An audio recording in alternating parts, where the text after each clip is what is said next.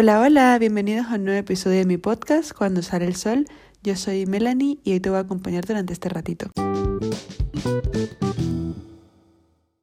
¿Qué tal estáis? Espero que muy bien. Yo sinceramente estoy bastante inspirada para grabar algún episodio. Este va a ser un tema bastante improvisado, si yo soy sincera, porque simplemente creo que tengo mucho que hablar.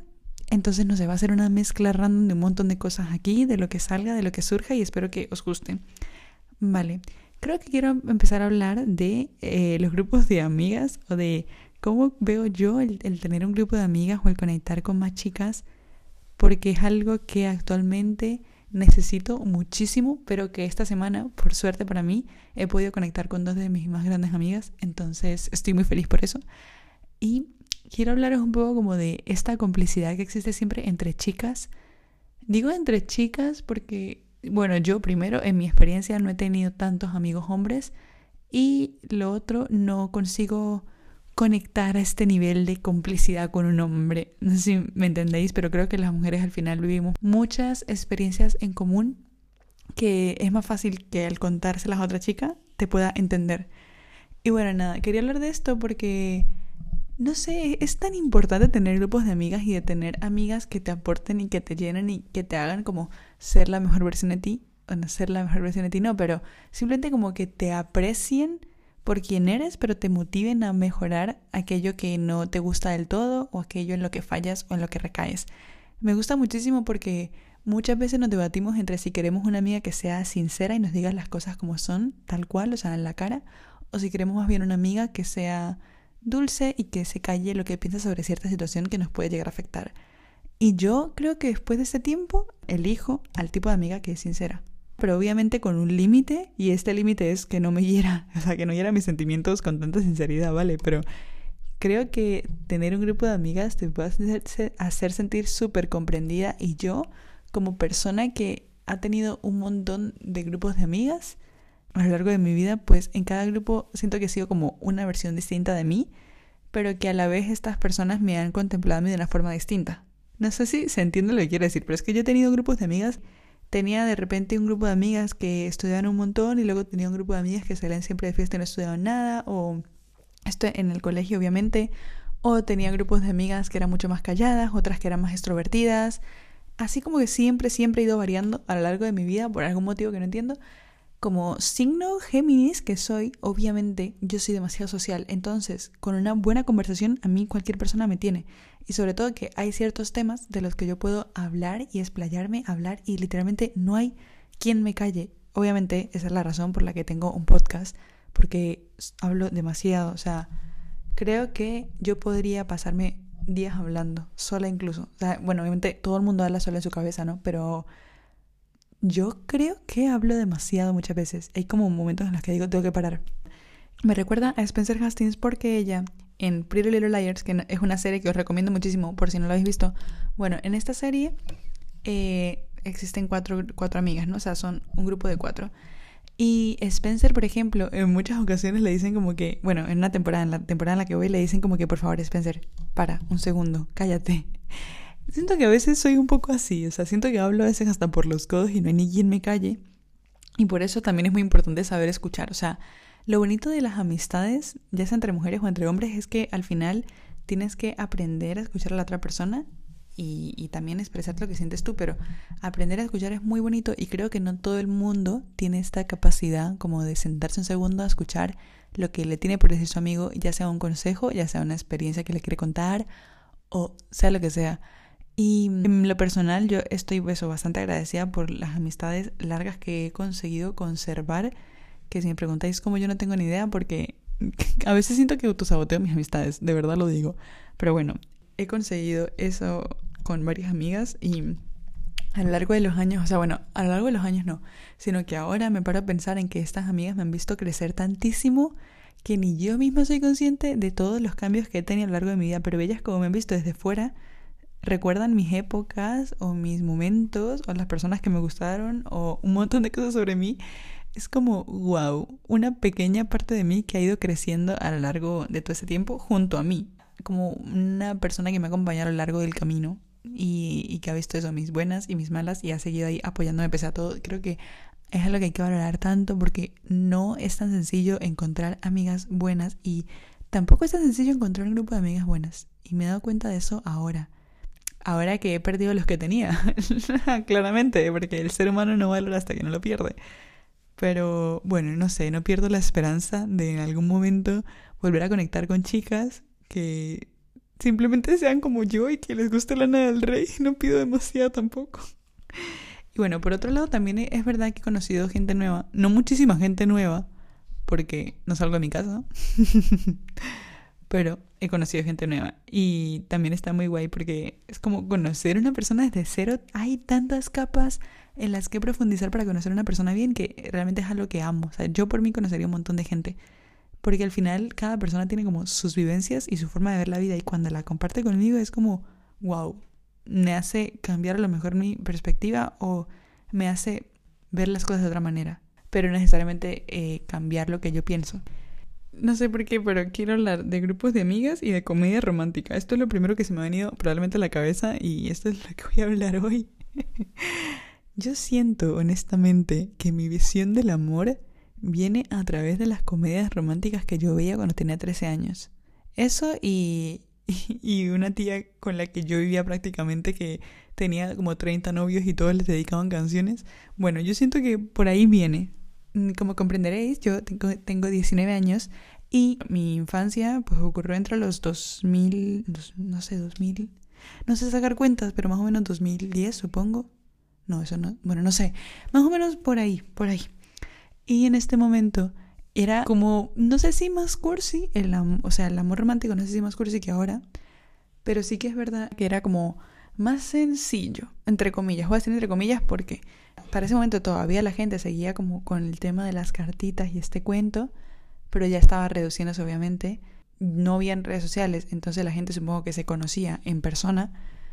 Eso también es verdad. Y por otro lado, eh, recuerdo que la gente se grababa discos o CDs con canciones y que además las pelis, o por lo menos en, en Venezuela donde yo vivía, eh, se rentaban las pelis o comprabas la peli para verla. O sea, no había plataformas como Netflix, eh, Amazon, whatever.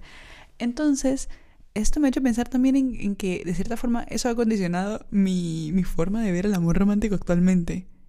Quizá, no sé, es que literalmente yo podría sentarme aquí a hablar de 3.000 comedias románticas porque de verdad yo siento que soy una romántica empedernida y cualquiera que sea un romántico empedernido entendería lo que es. Pero es que yo amo leer libros de romance, amo ver películas de romance, amo escribir sobre el amor. O sea, da igual si yo no estoy enamorada con el corazón roto, os juro que hay días en los que yo digo, quiero escribir sobre el amor y me pongo a escribir de repente. O sea, no me ha pasado absolutamente nada, no estoy enamorada, tengo el corazón roto y simplemente yo estoy escribiendo. Es que sus ojos y su piel, no sé qué. Y, y no sé, o sea, es raro. A ver, esto os digo, esto no suele ser tan seguido, ¿ok? Normalmente escribo desde la emoción en la que estoy o desde el estado en el que estoy. Por ejemplo, eh, estoy enamorada, pues escribo sobre estar enamorada, estoy triste, escribo sobre estar triste y así. Pero al final, los sentimientos y expresarlos es una cosa tan increíble. O sea, yo tengo problemas a la hora de expresarlos a los demás, pero yo expresarlos en un papel o, expresarlos para mí misma, yo genial. Yo esa parte la llevo genial. Yo lo que llevo mal es expresarle a otra persona cómo me siento. Ahí es donde yo, mm, no sé, lo paso mal, sinceramente.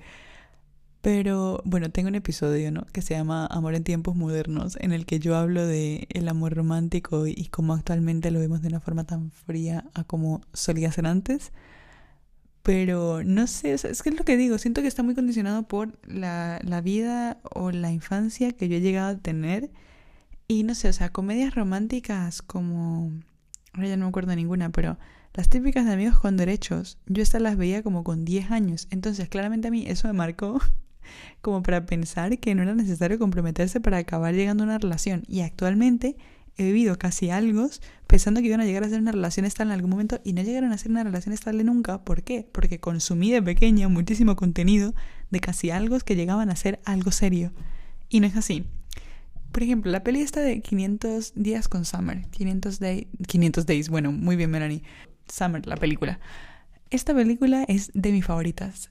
Sinceramente. O sea, amo esta película. La he visto un millón de veces probablemente tuve una época en la que mis películas favoritas eran Love Rosie, que no sé si sabéis qué película es, pero es una peli que va sobre dos amigos que se enamoran y son mejores amigos y se acaban enamorando y les pasan mil cosas, pero en fin, es muy muy romántica esta película, es muy de película, sinceramente. Y también me gustaba muchísimo esta, 500 días con ella. Entonces yo, en mi cabeza, yo decía, pues la peli que define para mí el amor mm, romántico ideal sería Love Rosie. Pero la peli realista del amor romántico es 500 días con ella. No sigo pensando exactamente igual, pero, o sea, digo, más que nada porque en 500 días con ella se van a un Ikea a hacer jueguitos y a reírse un poco y hacen un montón de cosas que no sé si llegan a pasar la vida real. Y porque aparte es una película, obviamente. Pero sí que es verdad que la esencia en sí de 500 días con ella sí la siento muy realista, incluso actualmente, por el tema de los casi algo. O sea, no sé en qué momento hemos normalizado, odio esa palabra, pero pues no, no le hemos dado como tanta importancia al hecho de que haya tanta gente teniendo casi algo. Es que, ¿qué es un casi algo? Al final, no sé de quién lo escuché, pero alguien dijo como que un casi algo al final no es nada, porque no es una persona con la que estés de algo serio, no es una persona mm, que tenga nada serio, al final casi algo. O sea, si ya de por sí la palabra algo denota que es una cosa pequeña, casi es que ni llega a ser algo. Entonces es como, muy bien, muy bien. Siento que no tendríamos que haber hecho esto. Ha sido un error gigante el romantizar los casi algo. Si es lo que va contigo, genial. ¿eh? O sea, yo tampoco estoy aquí para juzgar a nadie, pero en general no me parece bien que una persona quiera alcanzar tanto nivel de intimidad con uno si luego no se va, como decir, responsabilizar por las acciones que tenga dentro de la relación, porque, ah, no somos nada, oh, no somos una pareja, ah, no sé quién, no sé cuál, pero luego hacéis planes de pareja, vais a sitios de pareja, mm, mil cosas que me da decir, obviamente. Eh, entonces sí, creo que pasa eso muchísimo. Y esto de los casi algo también juega un papel fuerte con la autoestima de muchas chicas, yo creo. Digo chicas porque quiero y porque puedo, ¿ok? Pero también chicos, supongo. Más que nada porque tú piensas, vale, esta persona dice que no quiere ahora mismo nada conmigo, ¿vale? Pero más adelante seguro que va a querer hablarlo conmigo, ¿verdad? ¿Y por qué ahora mismo no quiere hablarlo conmigo? Y más adelante sí. O sea, ¿qué tengo que cambiar para que me quiera? Es como, ¿por qué vas a tener que cambiar para que una persona te quiera? No, reina, o sea, no necesitas cambiar literalmente nada. No, o sea, suena super Mr. Wonderful, lo sé. Pero yo creo que una persona que de verdad te quiera te va a querer tal cual eres y no te va a querer porque tú hagas esto o digas esto o tengas tal gusto o lo que sea. No, simplemente te va a querer porque le nace y sale de su ser y ya está. Entonces, a lo que voy es que nos enfocamos muchas veces en eso, en eso, en qué tengo que hacer para que este chico se quiera comprometer conmigo. Cuando es como, no tienes que hacer nada, reina. No tienes que hacer absolutamente nada. Más bien, lo que tienes que hacer es huir de ahí, huir, porque no mereces que una persona te esté como haciendo cuestionar tu valor. Esto es algo que a mí me habría encantado tanto que me dijesen hace un montón de tiempo, como, ¿realmente mereces que una persona te haga dudar tantísimo de tu valor o de lo que piensas o de lo que sientes? Yo creo que no. Creo que no lo mereces. Mm, mm, mm, Nadie merece eso. Y Obviamente que es muy complicado salir de un casi algo. Yo como persona que ha estado ahí, lo digo, es muy muy complicado, pero se puede, se puede. Y creo que es mejor hacerlo en el momento en el que tú sientes que tu salud mental, tu estabilidad mental ya se está como tambaleando, antes que esperar a darte como el tremendo coñazo mm, con una pared, por ejemplo, y de repente decir, oh, lo podría haber prevenido antes. Bueno, al final, si lo haces así, como yo también lo hice, eh, no pasa nada porque, bueno, yo creo que todo se aprende. Aún así, yo te digo esto como hermana mayor para prevenir que hagas estas cosas. Bueno, y ya fuera de los los continúo hablando de las pelis estas que, que me encantaban cuando estaba más pequeña. Entonces eso, me encantaba muchísimo 500 días con ella y otra película que me encantaba un montón es una que se llama e E así A, no sé si se pronuncia así.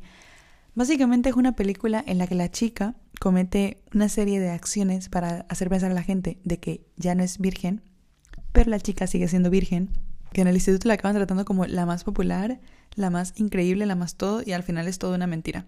¿Qué pasa? Que en esta peli, cuando acaba la película, la chica dice como, es que hemos olvidado el verdadero romanticismo.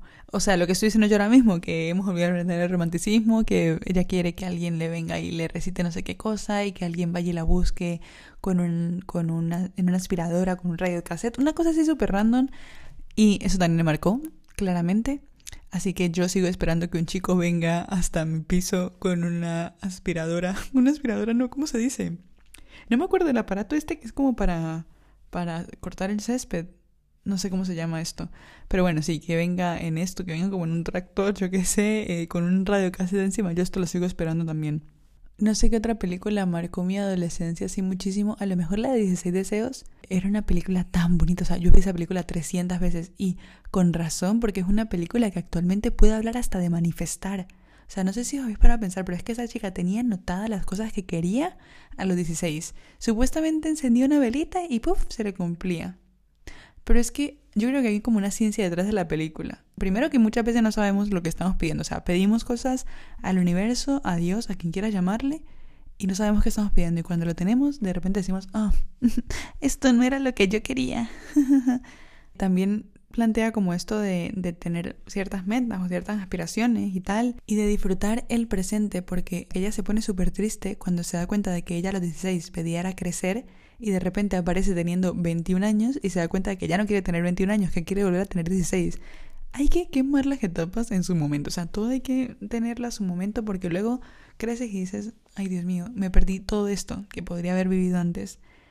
Y no sé, aquí os planteo una cuestión y es la siguiente, me podéis responder por Instagram, obviamente, o por donde sea, que es, ¿preferís arrepentiros de lo que hacéis o de lo que no hacéis? O sea, ¿queréis llegar a los 80 años y estar arrepentidos de cosas que no habéis hecho o estar arrepentidos de cosas que habéis hecho. Ahora, voy a mencionar películas que he visto mm, desde entonces. Tenemos entre las primeras, obviamente, Eterno Resplandor de una mente sin recuerdo. La película esta me hizo llorar. La vi como dos veces o tres veces. Tuve un tiempo en el que literalmente la veía cada semana. He tenido una obsesión con esta película tan heavy que yo no sé por qué razón, pero es que me siento tan representada con la chica de pelo rojo. Que bueno, esta película, una cosa muy curiosa de esta película es que la protagonista de la película se cambia el color de pelo varias veces a lo largo de la película. Y resulta que esto refleja como un estado emocional de la, de la chica. Esto porque lo leí en el momento en el que me encantaba. Pues es una película mm, en la que ponen a una Manny Pixie Dream Girl, obviamente, porque de la historia la chica no se nos cuenta muchísimo. En cambio de él sí, no sé qué, y es como que él está deprimido, pero de repente un día la encuentra a ella y wow, su vida es increíble. A partir de ahí era de esperarse.